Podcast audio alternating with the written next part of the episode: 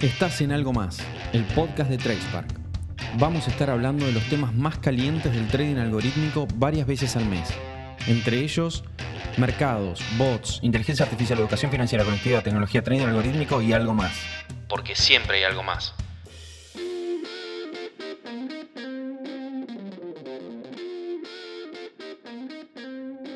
Hola, hola, hola, ¿qué tal? ¿Cómo están? Esperamos que se encuentren bien. Hoy vamos a estar escuchando una de las charlas de nuestros webinars, donde participaron Nicolás Nilo, el CEO de TradePark, y Sebastián Ferro, el CEO de Primary. Vamos a estar escuchando sobre la arquitectura de información como catalizador de empresas de la región, tecnologías y aplicativos clave para las diferentes áreas de negocios y plataformas de software as a service como solución a implementaciones rápidas, rentables y con costos accesibles. No siendo más, los dejo con ellos. Bienvenidos.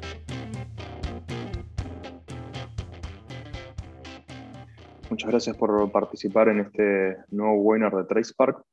Esta vez vamos a estar hablando un poco de lo que es la, arquitectura en el, trading, en el trading y buscando comentar un poquito cómo, cómo es que se, se, generan o se arman las arquitecturas de cada uno de los, de los participantes de los mercados.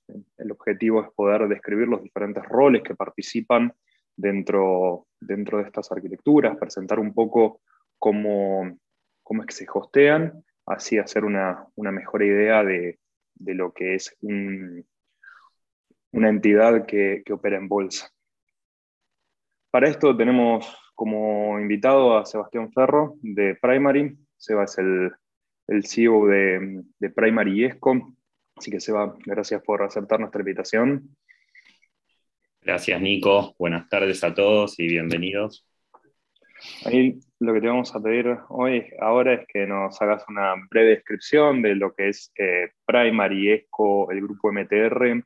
Tenemos gente, por lo que estoy viendo, de diferentes países, así que por ahí aperturar un poquito eh, qué, es lo que hace el grupo MTR y qué son estas dos grandes tecnológicas, ¿no? que, que es ESCO y Primary, eh, y que nos acompañan hoy en la, la presentación.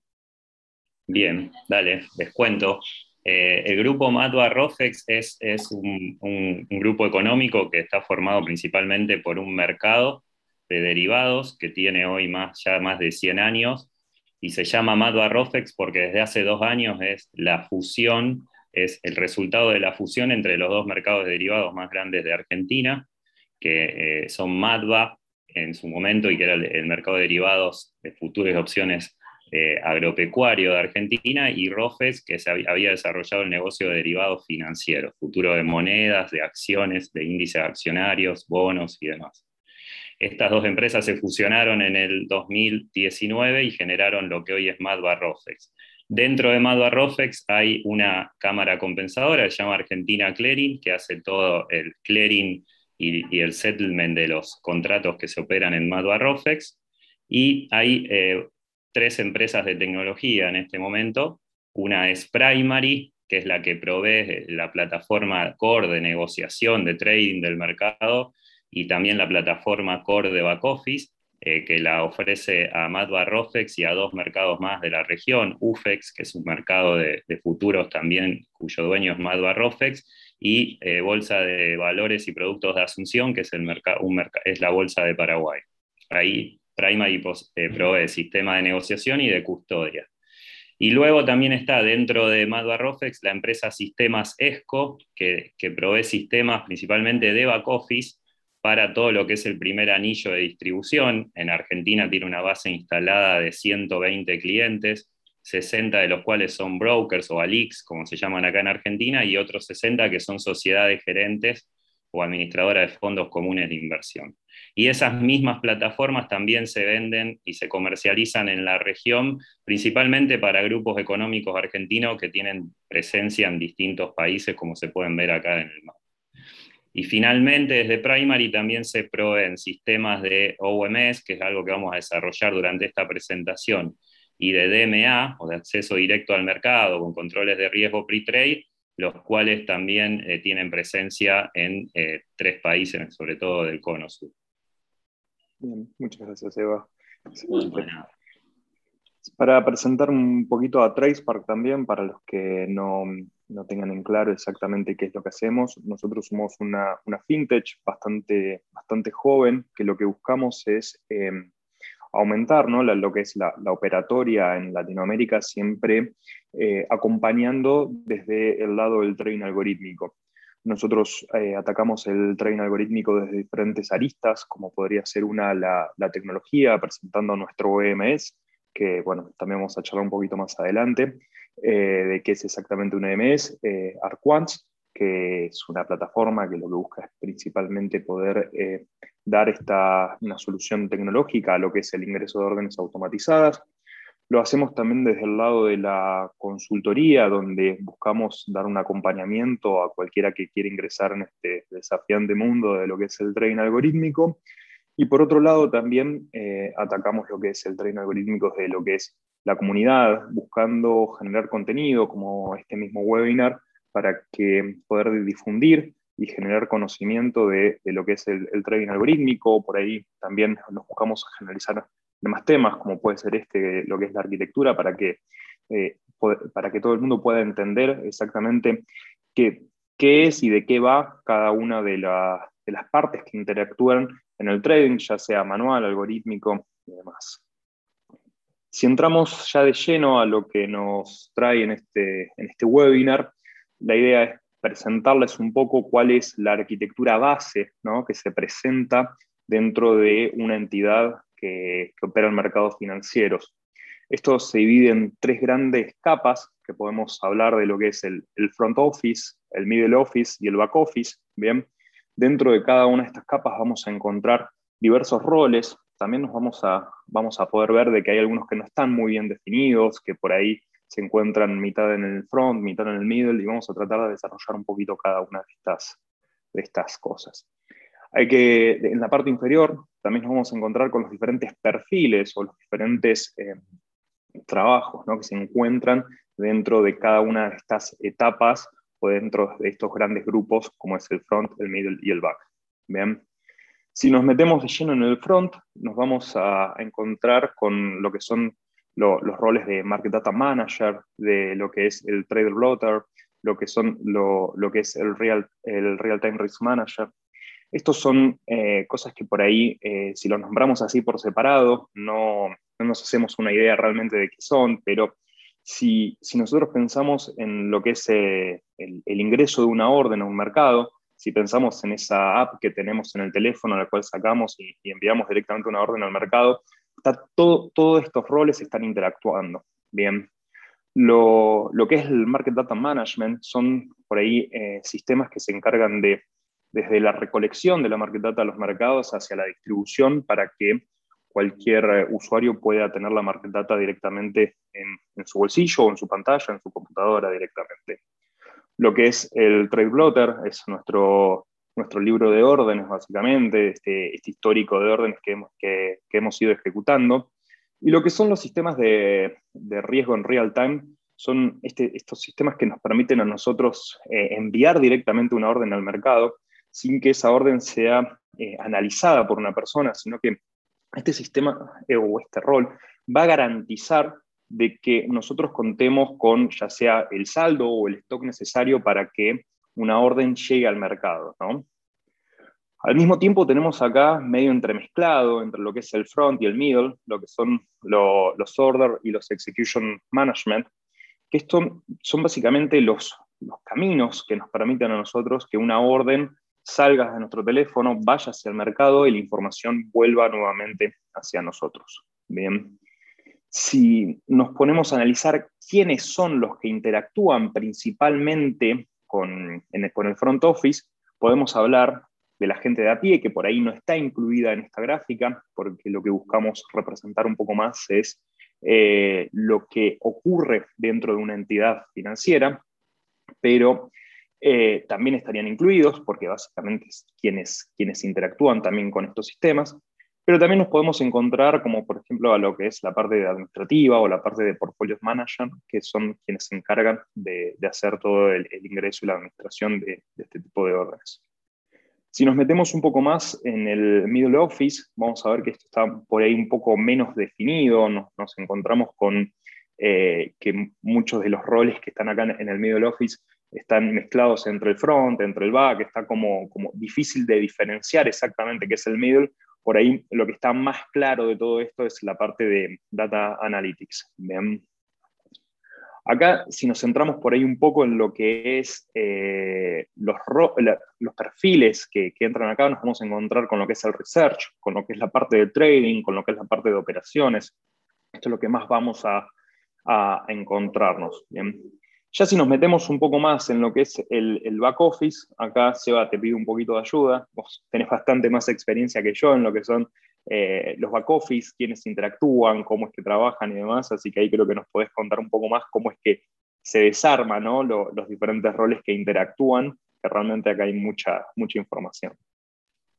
Dale, Nico, cómo no. Déjame hacer una, aclaración, a mí me gusta siempre eh, recurrir un poco a la historia y ¿Por qué front y back office? Porque esta terminología viene de hace mucho tiempo cuando eh, los brokers recibían órdenes de sus clientes eh, y, las áreas que recibían órdenes de sus clientes, que ya sea por teléfono o inclusive iban personalmente a la oficina, eran las áreas de front.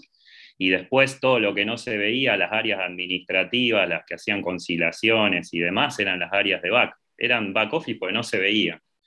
Cada una de estas áreas eh, fueron, eh, eh, digamos, evolucionando con sus propias plataformas, plataformas de trading, como mencionó Nico, de DMA, de acceso a, los distintos mercados, y bueno, se fueron complejizando. Y por otro lado, el back office lo mismo. Fue teniendo sus propias plataformas que interactuaban con las centrales de custodias, con las clearing, y se fueron formando ahí algunos hilos que lo que vino a resolver el middle office fue la conexión entre ambas, ambos, eh, ambas plataformas, o ambos eh, ecosistemas que se formaban adentro de un broker mientras más grande se, se, ponían. Ahora bien, dentro de lo que es concretamente el back office como tal, como un área administrativa, como les mencionaba antes, hay mucho dato del cliente, eh, todo lo que un proceso de KYC o Know Your Customer eh, termina capturando eh, es, información que va a parar al back office. Después eso conforma un legajo que hay que mantenerlo vivo y administrarlo, y es todo lo que tiene que ver con, con clearing data. Reconciliaciones, todas las tareas de reconciliación que tiene que hacer hoy en día un back office, que es reconciliar contra la central de custodia, contra los bancos. Hoy cada vez más bancos tienen APIs y entonces los sistemas de back office concilian automáticamente los movimientos. Contra clearing, y también eh, mucho de lo que hay que hacer y que tiene que ver con uno de los roles que figuran abajo, que es Risk and Compliance, es básicamente armar todos los reportes necesarios para cumplir con los diferentes reguladores. Un regulador, para dar el ejemplo en Argentina, puede ser la Comisión Nacional de Valores, que pide reportes de operaciones consolidados, o un regulador también puede ser eh, eh, AFIP, una administración fiscal que te pide eh, ciertos reportes de operaciones o, WIF para lo que es lavado de dinero, todo eso es información que suele salir del back office, se genera y se envía a estos entes reguladores con cierta frecuencia para cumplir con la reglamentación y eso es compliance. También hay operaciones relacionadas al post-trade que son todos, comúnmente los back office hoy en día tienen procesos todos batch, y al contrario que los, que los front office que laburan más o trabajan más en tiempo real, eh, son procesos que se hacen una vez al día, procesos, como les comentaba antes, de conciliación con toda la infraestructura del mercado de capitales, que, que, una vez que terminó toda la operatoria del día se empiezan a disparar desde los distintos back office. Y acá también se producen lo que es el registro de las órdenes ejecutadas, los back office también, debido a estos reportes que tienen que generar eh, eh, al final del día, hacen un registro final de las órdenes ejecutadas que en otros países como eh, a veces uno realiza operaciones a través de múltiples brokers, tiene que esperar confirmaciones de estos brokers y por último registrar el consolidado de operaciones.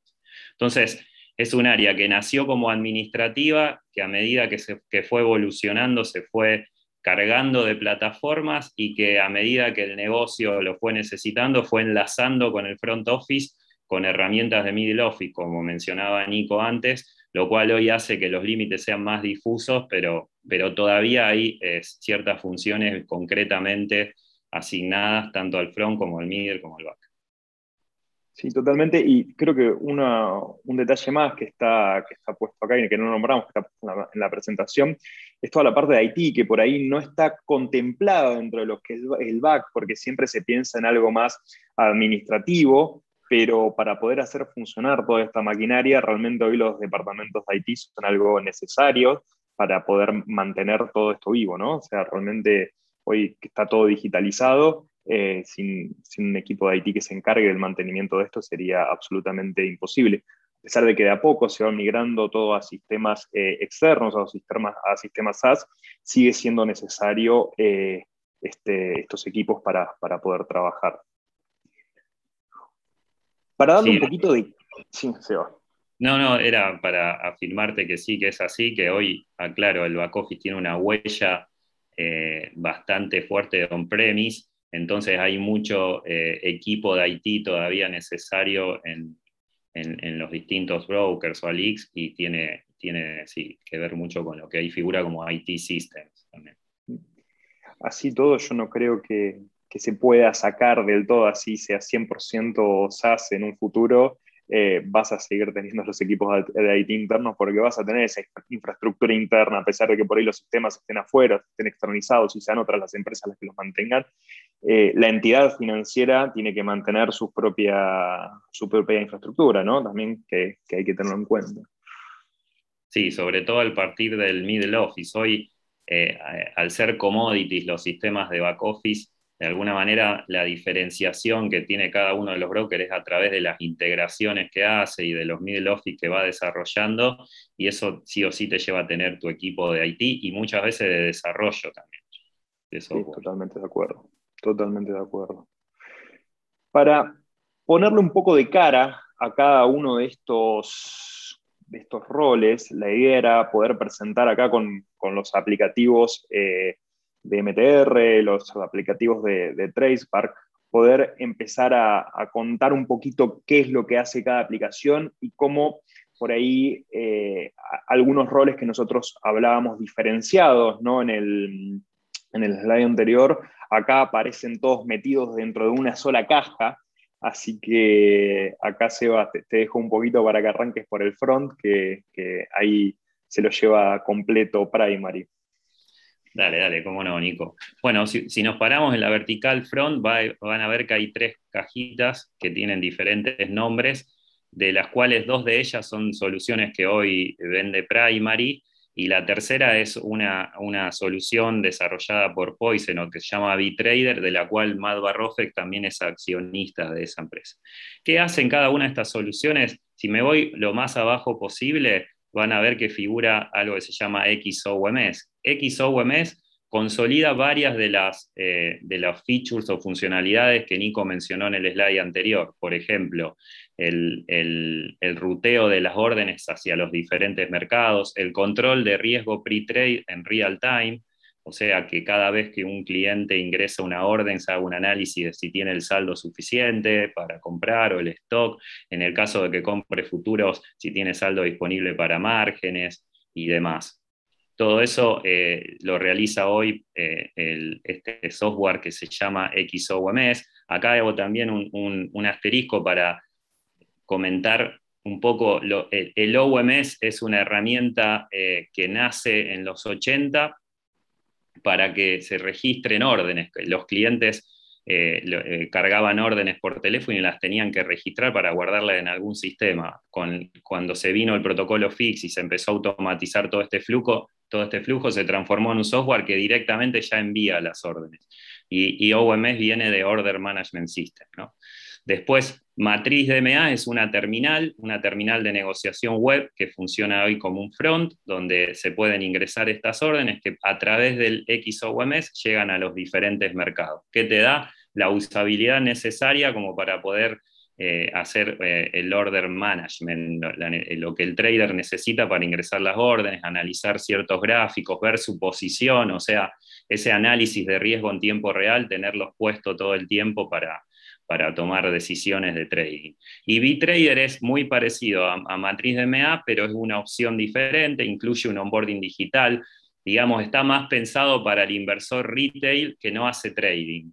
Acá es donde se empiezan a dar distintas eh, configuraciones, ¿no? Si bien todo pasa por XOMS, hay distintos perfiles después para usar o para hacer trading. Hay traders que hacen mucho day trading y que necesitan una herramienta más rápida y, eso puede eh, darse en matriz de MA. Y hay otros inversores que eh, quieren entrar al mercado de capitales de forma simple, entonces tienen un onboarding digital bastante bien armado que los acompaña hasta el punto de que pueden fondear directamente eh, a través de API Bank, pueden fondear su cuenta en una LIC y, finalmente pueden ingresar órdenes de, compra o de venta de acciones o de suscripción a fondos comunes de inversión. Y eso se puede hacer a través de, de Un poco eh, eh, estos son ejemplos concretos disponibles hoy en Argentina y en la región de eh, herramientas de front office.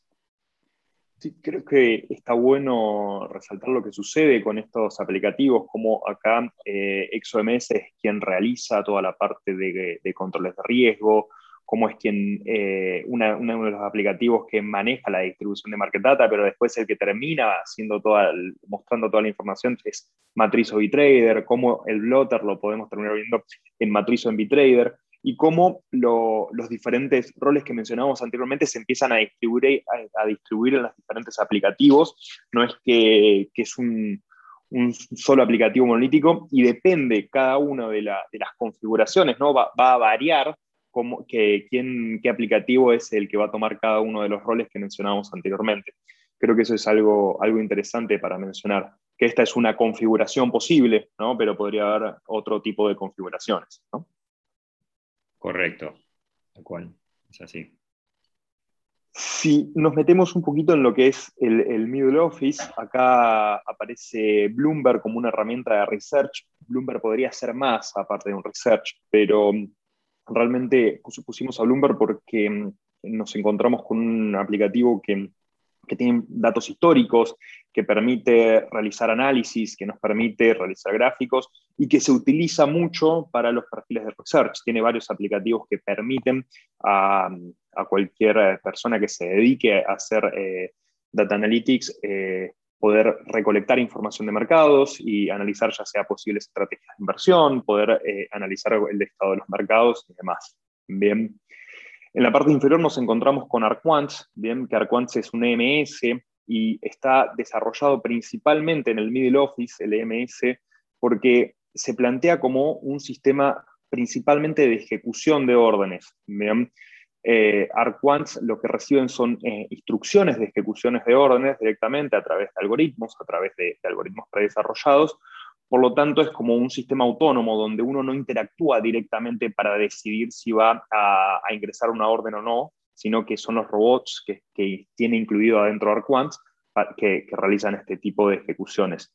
Acá, bueno, Seba, que siempre recurres a la historia, me parece que está bueno nombrarlo también, como los, eh, los CMS nacen principalmente en los 90, buscando otro tipo de 90, casi 2000, yendo principalmente a lo que son la ejecución de órdenes, las ejecuciones rápidas de órdenes, buscando la, velocidad de esta, eh, generar una conexión directa al, mercado, y están pensados principalmente para que sea el trader ¿no? que, está, eh, que trabaja con eh, el trader ¿no? de una mesa de operaciones, no por ahí el trader de a pie, creo que quiero aclarar, que pueda ejecutar esas órdenes de manera rápida y eficiente contra, contra los mercados. Bien. Luego ya si nos metemos en el back, te vuelvo a dejar, Seba, para que presentes los eh, y los sistemas ESCO. Dale, me parece bien. Arranco por el back office puro y duro, que sería lo que hoy los sistemas de ESCO eh, eh, brindan soluciones. Eh, hoy una leak o broker tiene todas las tareas que mencionábamos, ¿no? tareas de reconciliación, de registrar las órdenes, de calcular la posición consolidada de, cada uno de los clientes del broker, y, eso se puede realizar a través de, un sistema de back office. También las sociedades gerentes que administran fondos de común inversión tienen su propio back office, que no es el mismo que suelen tener los brokers porque su negocio está configurado distinto y también puede ahí figurar un sistema de eh, tengo que comentar también que, como mencionábamos antes, los límites están medios difusos y uno podría eventualmente ingresar una orden a través de un sistema de back office porque tienen APIs para poder ingresar órdenes y tienen acceso a los mercados, pero no están diseñados y orientados a eso, no lo van a hacer eh, de la forma más eficiente posible para un trader o para alguien que quiere ejecutar automatizar, su ejecución con algorithmic trading. Entonces, son features que por distintos puntos o motivos de la evolución incorporaron, pero que no son el lugar natural para, utilizarlos.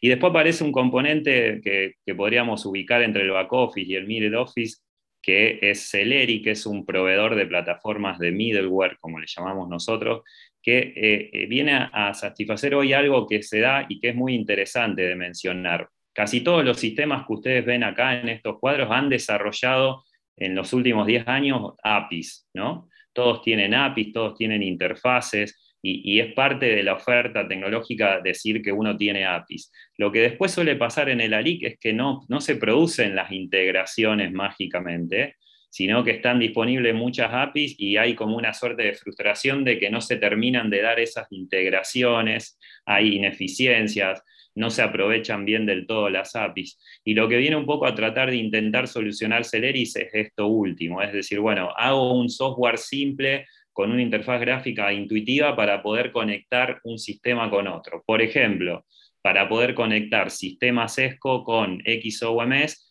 y que al final del día, luego que tengo consolidada toda la posición de, mi de una cuenta de un inversor que no solo hace operaciones en MAD Barrofe, sino que también las puede estar haciendo en BIMA, en MAB o en MAE, para dar el ejemplo de Argentina, después poder pasarle ese saldo consolidado al otro día a los sistemas de front, o al XOMS, inclusive al mismo ARQUANS, para que puedan arrancar el, día siguiente con la información eh, bien consolidada y el saldo que realmente tiene esa cuenta o ir, llevando los movimientos de cuenta corriente que el back office va generando directamente al front para que esté ese saldo lo más actualizado posible. Eso es lo que intenta solucionar eh, hoy Celeri eh, y, hay mucho, mucho espacio para, eso. Totalmente, totalmente lo que es automatización e integración es algo que es absolutamente necesario. Y me gustaría entrar en un punto que, nombraste, Seba, anteriormente, que es esto de, los límites que no están para nada claros, cómo desde un sistema de back office podés ingresar una orden. Creo que también ahí está bueno nombrar cómo la tendencia que se está marcando últimamente es que los diferentes sistemas pasen a, ser uno solo, ¿no? que, todo termine siendo eh, un, único gran aplicativo donde son módulos que se activan o se desactivan.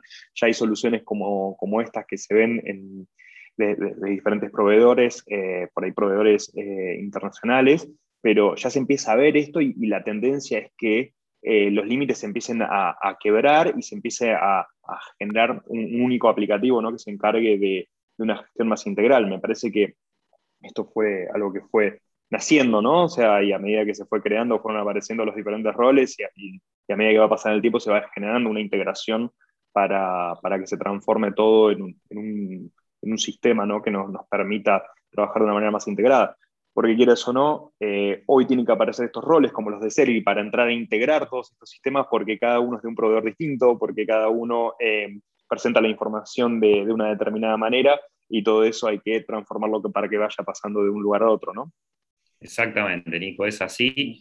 aquellos, eh, esto es como lo, lo, que pasa con los bancos y los neobancos, ¿no? Por ahí hay muchos neobancos que se construyen desde cero y digitalmente tienen un montón de aplicaciones y canales nuevos completamente integrados con el core.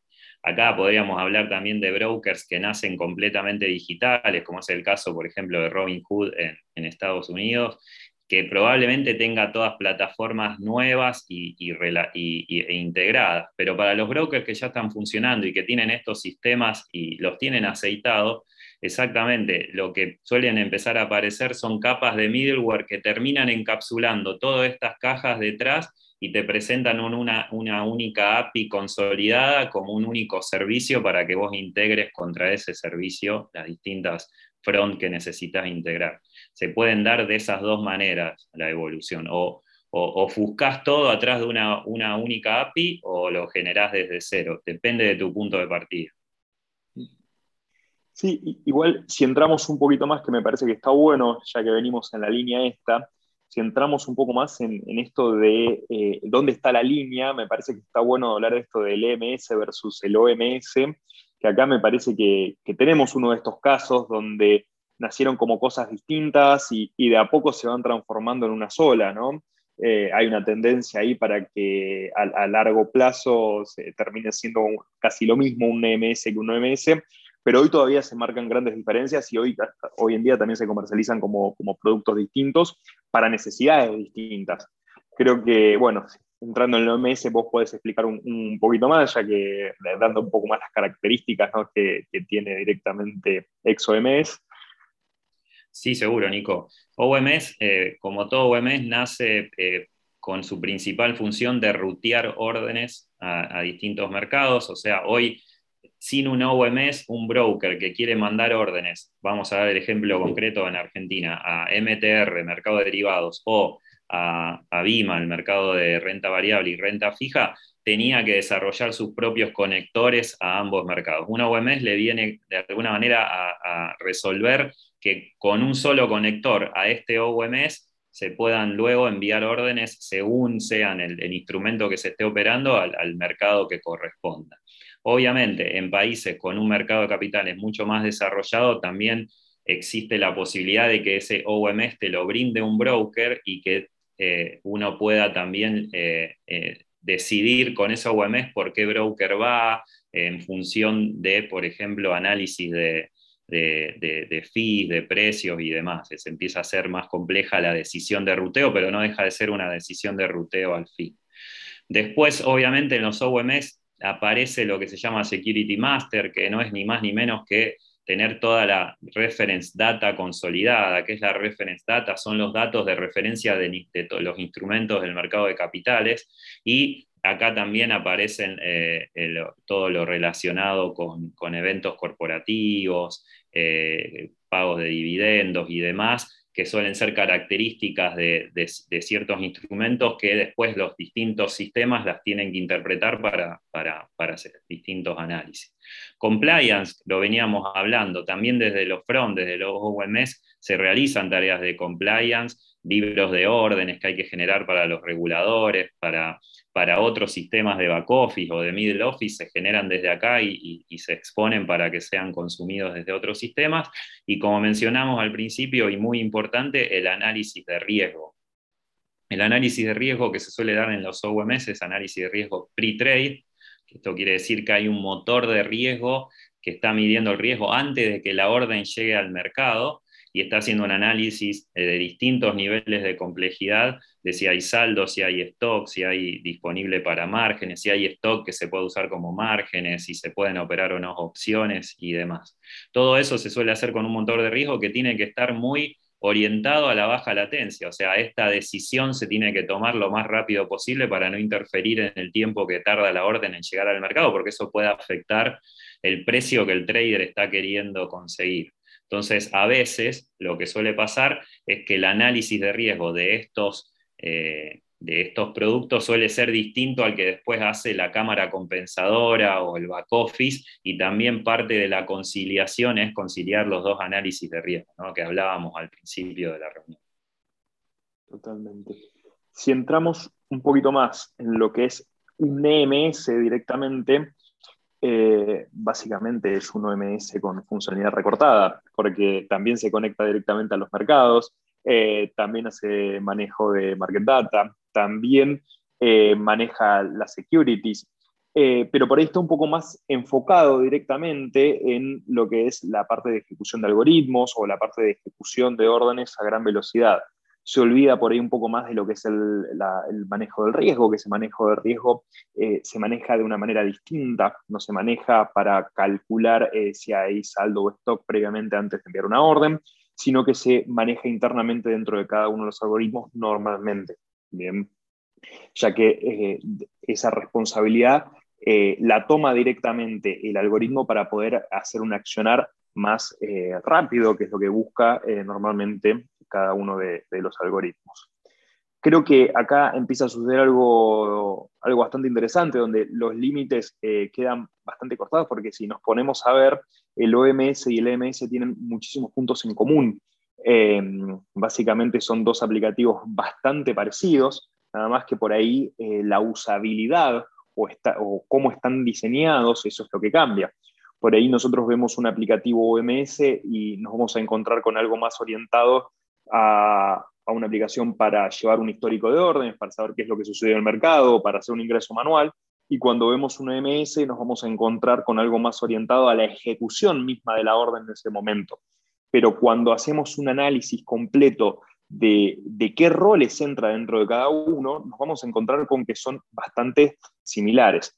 Es más, a partir de los OMS, creo que esto, que esto también es bastante importante de resaltar, a partir de un OMS normalmente se pueden generar algoritmos el XOMS permite que se generen algoritmos, pero de una manera más hágalo usted mismo. Bien, por ahí la funcionalidad de un EMS está pensado para contemplar o para tener esa caja interna para poder generar esos algoritmos eh, de una manera más optimizada. Creo que son puntos muy interesantes a tener en cuenta entre, esto, entre estos dos aplicativos que realmente son eh, hermanos bastante cercanos, ¿no? se, encuentran, eh, son muy similares uno del otro. Sí, totalmente. Me parece muy importante remarcar que en el MS se, se enfoca también mucho a la automatización de esa ejecución, ¿no? Eh, hoy en día es muy importante, por ejemplo, también dando el ejemplo de Argentina, si uno quiere hacer dólar bolsa y quiere automatizar la ejecución de, de la compra de un bono y la venta de otro, es muy importante ahí el rol de un MS para hacerlo lo más simple posible. Luego viene algo más sofisticado, como meterlo quizás en un algoritmo un poco más sofisticado, pero ya con solo automatizar la ejecución o a veces automatizar el roleo de una posición de futuros, ahí es donde el MS, mi, mi punto de vista es que ya te lo da resuelto eh, y el OMS te da, llamémosle las APIs para que lo puedas hacer. Como bien mencionaba Nico, debe haber OMS que van evolucionando y, alguna interfaz para hacer eso te dan, y obviamente los OMS, los EMS tienen la capacidad de rutear al mercado también, con lo cual eh, este gráfico está muy bueno porque va explicando cómo estos dos hexágonos tarde o temprano se van a hacer uno. Totalmente, totalmente. Algo que nombraste que es interesante con respecto a la automatización que, hoy trato de remarcar bastante cada vez que, hablamos de train algorítmico, que no solamente es train algorítmico, sino también train automatizado, ¿no? De, esto que nombrabas vos, del envío de órdenes automáticas. Por ahí no son realmente algoritmos complejos o podemos hablarlo más de una automatización de un proceso más que un algoritmo. Y es como un primer paso o, o el intermedio, ¿no? Entre el ingreso de órdenes manuales, tenemos ingreso de órdenes manual, ingreso de órdenes automáticos y el training algorítmico que por ahí podría llegar a ser algo más especulativo o algo con inteligencia artificial, algo con una complejidad mayor. Son los tres estadios que, vemos acá y eh, los EMS están orientados a optimizar ¿no? lo que es el trading automático y el trading algorítmico. Exacto, Nico. Y para mí el trading automático es, si bien es un primer paso, es un primer gran paso. Digamos, cuando uno hace arbitraje o cuando tiene que liquidar operaciones posiciones, es, muy importante tener la posibilidad de, automatizar ciertas operaciones. Así que eh, si bien es el primer paso, considero y remarco un gran paso poder tener un, trading desk automatizado. Totalmente, la mejor ejecución de órdenes, como podría ser cuando tenemos una orden de gran tamaño para que se curse de una manera más liviana en el mercado o que encuentre el mejor momento para ejecutarla. Realmente hay, mucho para hacer con, con trading automático eh, y como, como decís, yo, es un, es un gran salto y, es algo que, bueno, que acá en Argentina se está viendo muy fuertemente y esperamos que impacte de la misma manera en toda la región con este trabajo que estamos haciendo con, con Arquants.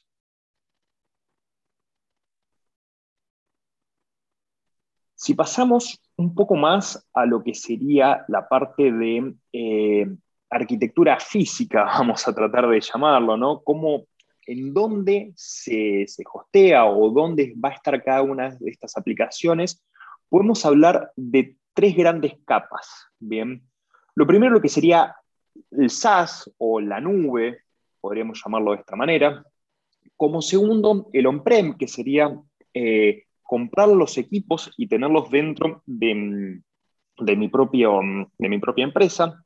Y por último, lo que es el colocation, que es esta posibilidad de tener los aplicativos funcionando directamente en los data centers del mercado. Bien.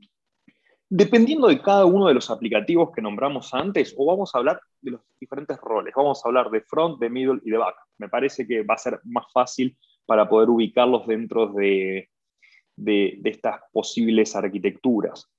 Em, si, nos orientamos ahí en el front, en el middle y el back y hablamos de dónde pueden llegar a estar cada uno de ellos, creo que tenemos diferentes, eh, como habíamos nombrado al principio, diferentes configuraciones para mencionar. Por ejemplo, me parece que los aplicativos de front, el lugar eh, más correcto donde los podemos encontrar hoy en día, sería en lo que sería en el SaaS o en el on-premise. Bien, son aplicativos que por ahí no están 100% orientados a la performance, sino que son aplicativos que no, vamos a encontrar más pensado para la, ejecución de, orden manual, entonces que estén en un on-premises o que estén en un SaaS es un lugar bastante, bastante correcto. No sé, ahí Seba si estamos de acuerdo con eso, pero es... De acuerdo, sí. Un B-Trader hoy está completamente SaaS, por ejemplo, para dar un ejemplo. Para dar un ejemplo. Bien. Si nos metemos en lo que son las aplicaciones de middle, eh, ahí yo entro un poquito más en lo que son los CMS en particular, porque teníamos otro tipo de aplicaciones en el middle, es eh, común encontrarlos en cualquiera de los tres estadios. Bien, nosotros podemos tener eh, no solamente los tres estadios, sino que podríamos encontrar un híbrido entre todo esto. Nosotros podemos tener, por ejemplo, una un EMS corriendo en la nube, pero que permite ejecutar al mismo tiempo en colocation. O sea que podríamos tener un híbrido entre SaaS y colocation al mismo tiempo. También podemos ver un EMS hosteado full SaaS, también lo podemos ver en on-premise y full colocation. Cualquiera de las tres posibilidades eh, están, eh, son aceptables. Pero si entramos de vuelta en el medio, nos encontramos aplicaciones como Celery, que Celery está 100% pensado para ser SaaS. Bien, así que depende un poco de cada uno de los roles dónde vamos a ir encontrando eh, su lugar. Si nos metemos directamente en lo que es los back office, nos vamos a encontrar que hoy se encuentran principalmente en el on-premise, ¿bien? Pero entiendo que hay una tendencia para llevarlos al SaaS. Ahí creo que nos podés contar un poquito más, Eva. Sí, seguro, Nico. La mayoría de los back office, por ser sistemas eh, desarrollados más en los 90, cliente en servidor, la mayoría de ellos hoy son sistemas on-premise, como bien dijiste. Cada cliente tiene su data center, eh, está corriendo ahí la parte servidor de estas plataformas y en cada escritorio de, eh, o en cada terminal de, sus eh, empleados o de back office corren la, la, parte cliente de estos sistemas. Pero así también, como estos sistemas de a poco están evolucionando, están sumando APIs y empieza a haber la posibilidad de usarlos remotamente o de tener fronts web para acceder a estos sistemas, por un lado, y por el otro lado, la misma nube también está evolucionando, la misma tecnología de infraestructura está evolucionando y un sistema cliente-servidor lo podés correr en una nube, digamos, no necesariamente en tu propio data center. Que podríamos llamar un on-premise, pero en una nube privada, que ya te saca la responsabilidad de tener que administrar tu propio data center y hardware, pero no deja de ser tus propios equipos y administración de software de base. Ahí también quería remarcar, Nico, y que no es menor, solamente a los efectos de, aclararle a la gente, por si todos no lo saben, que Colocation es un servicio que suelen dar los mercados para poder permitirte hostear equipos lo más cerca posible del Matching Engine. ¿no? Y eso es muy importante. Quizás no tanto todavía en, en, Argentina, para dar el ejemplo, pero en otros países de la región, sobre todo en Estados Unidos, a medida que el trading algorítmico se hace más sofisticado y que empiezan a aparecer distintos tipos de trading algorítmico, como puede ser un subconjunto de ellos, el, high frequency trading, se hace imprescindible el servicio de colocation de los mercados porque eh, lo que se necesita ahí es la menor latencia posible y ya empieza a tener impacto en la latencia la distancia entre el servidor del broker y el servidor del mercado. Entonces los mercados han desarrollado todo un negocio alrededor de colocation donde eh, definen ciertos anillos eh, alrededor del, Matching Engine y, según en qué anillo estés disponible, el costo que tiene de alojar tu equipamiento ahí. eh, me parece muy importante destacar para terminar de entenderlo hasta dónde puede llegar esta, esta, esta lucha por, por la latencia. ¿no? Sí, totalmente. Y está bueno también contar un poco cuál es el estadio actual acá en la región, porque no solo, o sea, acá en Argentina estamos empezando a ver en las primeras etapas del colocation, se empieza a ver la posibilidad de esta de, poder eh, llevar tu server, pero eh, el negocio realmente todavía no está explotado.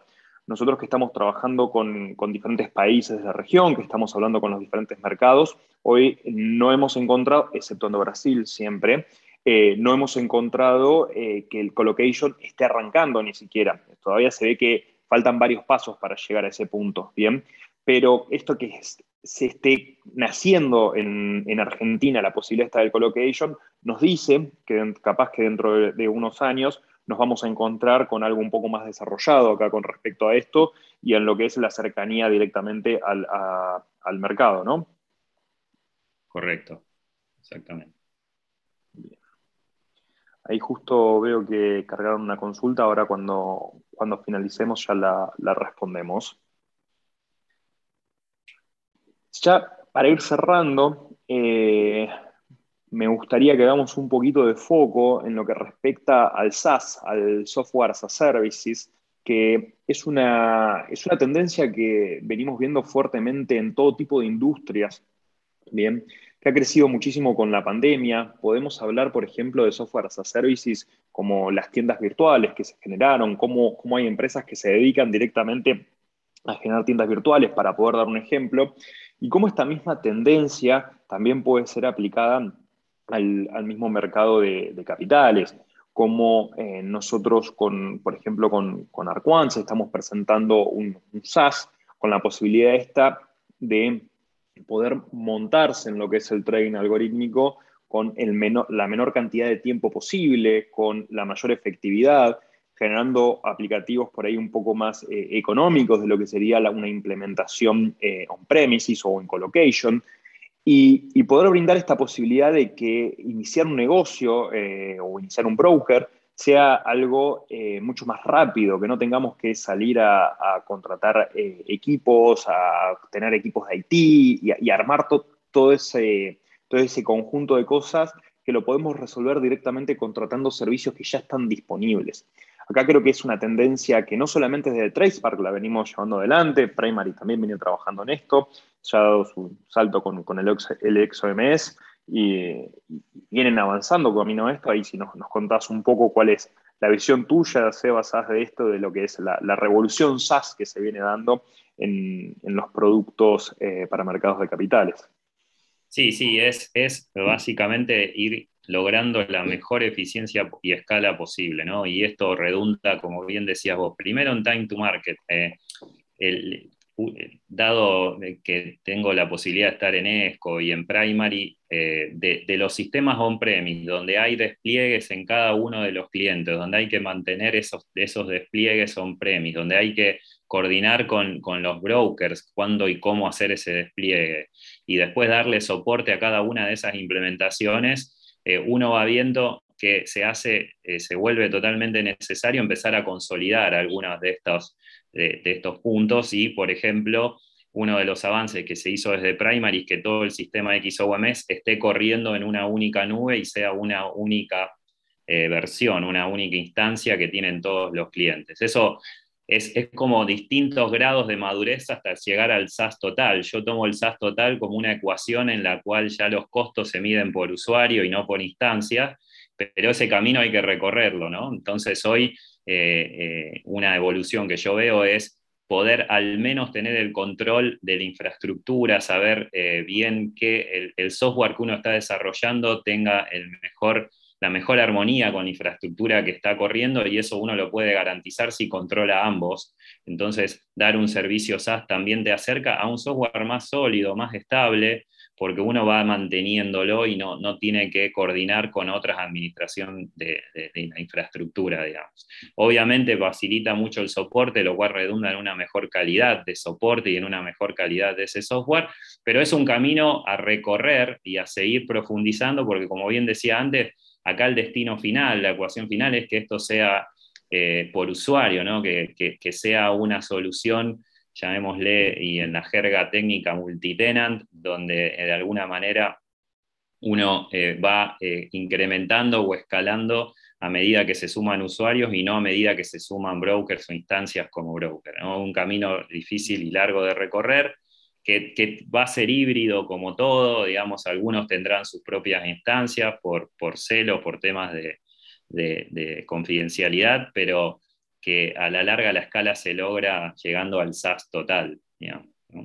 Sí, totalmente. Y ahí un punto que me gusta nombrar siempre es el tema regulatorio acá, como eh, lo que eran las tecnológicas no existían para los mercados ni para la CNB hace unos años atrás, sino que la tecnología era algo que comparaba el, broker o el banco y la hosteaba el mismo y, directamente él es el que respondía, o sea, el cliente es el que terminaba respondiendo hacia los diferentes eh, reguladores, entes reguladores, y como hoy en día eh, este empezó a aparecer este, este rol ¿no? del proveedor de tecnología en este rubro, un, rubro, o sea, un proveedor de tecnología que, existe en muchísimos rubros, que es algo muy común y que está regulado, cómo empieza a aparecer ahora en, lo que es el mercado de capitales y, empieza a tener pesos, ¿no? donde, donde hoy uno va a hablar con los mercados y ya te dicen, estos son los proveedores de tecnología y, y, los proveedores de tecnología ya pueden brindar sus propias soluciones SaaS, bien, que ya pueden estar conectadas a los mercados y cómo ese camino hubo que desarrollarlo y llevó varios años. Y, a nosotros nos también que, en la región todavía no vemos ese salto, o sea, ese, salto hay que generarlo, hoy hay, que, hay que trabajar en todo esto. Eh, es un cambio grande que, se tiene que dar y hay que ir llevándolo adelante, pero realmente es para, para, beneficio de todos, ¿no? O sea, para beneficios de una industria que pueda crecer más rápido, para beneficios de, de una industria que, que, pueda manejar un mayor volumen y una industria realmente que, todavía tiene mucho por crecer, en, al menos en Latinoamérica. Ahí ya para, para ir cerrando, entramos en lo que es la parte de preguntas, que justo tenemos acá ya una cargada, eh, que es lo que nos consultan es si existe en, Argentina alguna regulación para la seguridad de infraestructura on-prem eh, o qué requisito de regulación hay. Bien, acá, a mi entender, acá en Argentina, quien, quien, plantea la regulación para, para lo que es on-prem es eh, directamente la CNB y lo que, baja son los diferentes pliegos, que eso se van actualizando constantemente, eh, que le baja al broker, al banco, al fondo, cuáles son los requisitos que tiene que mantener realmente. Esto es bastante largo lo que hay que cumplir. Eh, no sé si vos conocés alguna otra cosa aparte de las normativas esta que baja la, la CNB, Seba. No, no, la CNB, eh, eh, básicamente la CNB te permite correr eh, la infraestructura tanto on-prems como, como, en la nube, no, te pone ahí limitaciones. y lo que tiene son requisitos de, sobre todo de reporting y de compliance de información, y después requisitos de, auditorías de, sistemas informáticos que se suelen hacer anualmente, en donde, en donde verifican que se cumplan con estos, estos requisitos que ellos plantean, pero en ese sentido es bastante, por lo menos en Argentina, bastante flexible y hay todo tipo de, implementaciones. Sí, creo que algo interesante acá es que el regulado hoy en día es eh, la entidad, o sea, sería el broker o el banco o el fondo es quien está regulado, no directamente la tecnológica, eh, ah, por lo que tengo entendido. Todavía no auditan a las tecnológicas. Exactamente. También están regulados los mercados y los mercados homologan a las tecnológicas, que de alguna manera extienden la regulación hacia las tecnológicas. ¿Qué significa con, con homologan? Le hacen ciertas pruebas o, los hacen pasar por ciertos procesos para garantizar que, las órdenes eh, llegan sin ningún, eh, lo más transparentemente posible, sin ninguna alteración, que hay controles de riesgo, y demás, que se cumplen con ciertos parámetros de latencia. Cada mercado pone sus requisitos y de esa manera se aseguran que las tecnológicas brindan un servicio bueno. Sí, totalmente. Acá nos preguntan eh, cuáles consideramos que son los mejores recursos con respecto al trading algorítmico, porque parece que Quantopian dejó de existir. No sabía que habían bajado Quantopian. Eh, está Connect igual, por ejemplo, para hacer pruebas directamente. Eh, Y ahí la verdad es que hay una cantidad de, librerías de información bastante, bastante amplia. Nosotros solemos, eh, solemos de nuestro blog ir cargando, eh, ir subiendo información en español sobre estos temas, sobre lo que es eh, trading algorítmico. La comunidad está principalmente en inglés, nosotros estamos tratando de, de traerla un poco al, español, pero realmente es variado cómo, cómo iniciarse. Hay diferentes eh, librerías, por ejemplo, uno podría iniciarse a través del, del, backtesting para buscando generar algún tipo de estrategia y backtesteándola, donde va a encontrar diferentes frameworks para hacer backtesting. Eh, hay material para poder trabajarlo de manera teórica directamente, donde podemos hablar de un proceso más estadístico y, poder pensar eh, en algoritmos que los podemos armar directamente en Excel sin la necesidad de pensar en programación. Creo que es un mundo bastante amplio, pero, lo que buscamos siempre es, eh, nosotros al menos de TracePark, es nuestras redes ir publicando la mayor cantidad de información posible para que lo puedan ir siguiendo o puedan ir enterándose y, en español. Acá consultan, eh, es un poco más para vos, Seba, si ya cuentan con una solución integral SaaS para un broker y si existe para un asset manager. A ver, depende de qué parte de todas las verticales se quiera cubrir, ¿no? Eh, si el asset manager, por dar un ejemplo, eh, quiere realizar, eh, automatizar la ejecución de sus operaciones para, las operaciones que tiene que hacer para un fondo común de inversión, se puede armar algo bastante integral, porque yo pondría un ARQuant que se integre con los distintos OMS de los ALIX o de los brokers a través de los cuales él ingresa operaciones en el mercado. No, no es algo que venga out of the box, que ya esté disponible y que uno diga eh, habilita este software y funciona, pero si eso, por ejemplo, es una de las soluciones que estaría buscando, hoy se puede eh, sintetizar con las herramientas que fuimos presentando. Por ejemplo, XOMS y ARQuants, para dar una idea. Eh, vuelvo a repasar, si quiere realizar inversiones a, través de, por ejemplo, tres ALIX, puede tener en esos ALIX, o bien pues, puede tener la herramienta XOMS o el OMS de Vima y desde TradeSpark o desde ARQuant armar las, las posibles ejecuciones a través de estos, de estos canales para dar un ejemplo. Después, una solución SaaS integral que incluya también todo el back office, es, ahí es un poco más eh, hoy eh, difícil de armar porque ya en sí el back office no es SaaS, o al menos el back office que hay disponible en Argentina, y eh, ya no, no, se puede hacer algo integral. Sí puede hacerse para la parte de front y de middle office que les mencionaba. Bien.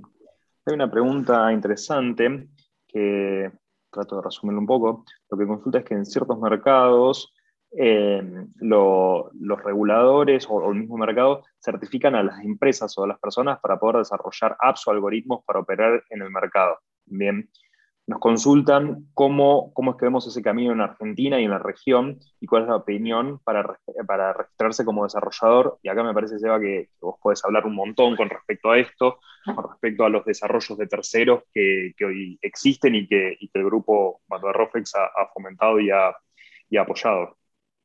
Sí, eh, el grupo Mada Rofec desde hace ya más de 5 o 6 años eh, se, propuso desarrollar el ecosistema con distintas herramientas y eh, hay varias herramientas que pone a disposición el mercado. Como acá comenta Gastón, hay exámenes para, de idoneidad para los operadores. Eso tiene mucho más que ver con el, con el conocimiento del mercado de capitales y no tanto con desarrollar algoritmos pero también hay herramientas para eh, poder acceder eh, a, APIs que están eh, en mercados simulados. Por ejemplo, en, lo que es MatBarrofex existe un ambiente totalmente paralelo y simulado, hiperrealista de lo que es todo el mercado de capitales, que se llama Remarkets. Después podemos pasar por la URL por acá, si a alguno le interesa, en donde básicamente están disponibles todas las herramientas, varias de las que hoy mostramos, eh, matriz para ingresar órdenes y otras más, y se puede acceder a una simulación del mercado con cotizadores automáticos y uno puede empezar a ensayar ahí los desarrollos. Eh, a ensayar, a jugar con las APIs, a, entender cómo un ingresa una orden y se ve reflejada en una herramienta de DMA, por ejemplo, a entender cómo funcionan los sistemas de control de riesgo y tiene documentación. En, esa evolución, Rofex fue generando eh, o promoviendo la generación de distintas plataformas que eh, como parte final de la homologación, esto que mencionábamos antes, que es el, el ok que le dan los mercados a los proveedores de tecnología para poder, eh, eh, para poder sumarse a su, oferta o a su ecosistema, se hacen, eh, se hacen pruebas o análisis de, homologaciones de cómo están enviando la mensajería, cómo toda la mensajería fix está llegando al mercado para asegurarse que sea íntegra y que sea sólida, y también se hacen evaluaciones de el sistema de riesgo que utiliza esta solución si, no es, si, es que no entra a través de los conectores de riesgo que ya están homologados. Eso a nivel solución tecnológica. También hace lo propio BIMA, tiene sus propios espacios de homologación para que uno pueda acceder al mercado. Eh, y después, a nivel desarrollo de algoritmos, esa Nico te la dejo a vos. No sé si Arquant eh, eh, tiene alguna plataforma donde uno puede eh, probar sus algoritmos y, asegurarse el funcionamiento o puede pedir algún tipo de asesoramiento para eso, ¿no? Bien, perfecto. Sí, nosotros eh, no lo tenemos abierto directamente, nosotros lo, tenemos eh, a partir de, solicitudes y justamente nosotros contamos con un marketplace dentro de la plataforma que lo que buscamos es distribuir algoritmos a todas las entidades que hoy cuenten con la plataforma contratada. Nuestra plataforma es B2B, eh, o sea, business to business, y nosotros comercializamos directamente con bancos, con brokers, con fondos, bien, pero lo que sí buscamos son desarrollos de terceros, que, algoritmos de terceros, que quieran comercializarlos directamente con eh, alguna de estas entidades.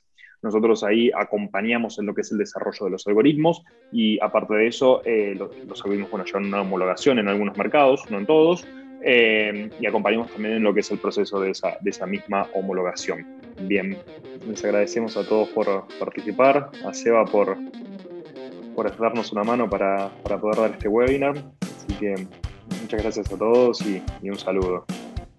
Muchas gracias Nico a vos por invitarme y muchas gracias a todos también por participar.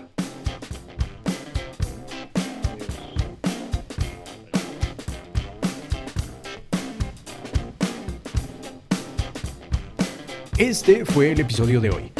Si quieren saber más sobre TradeSpark o sobre trading algorítmico y cualquiera de los temas de los que hoy hablamos, visiten nuestra página web www.tradespark.la. Nos reencontramos en dos semanas.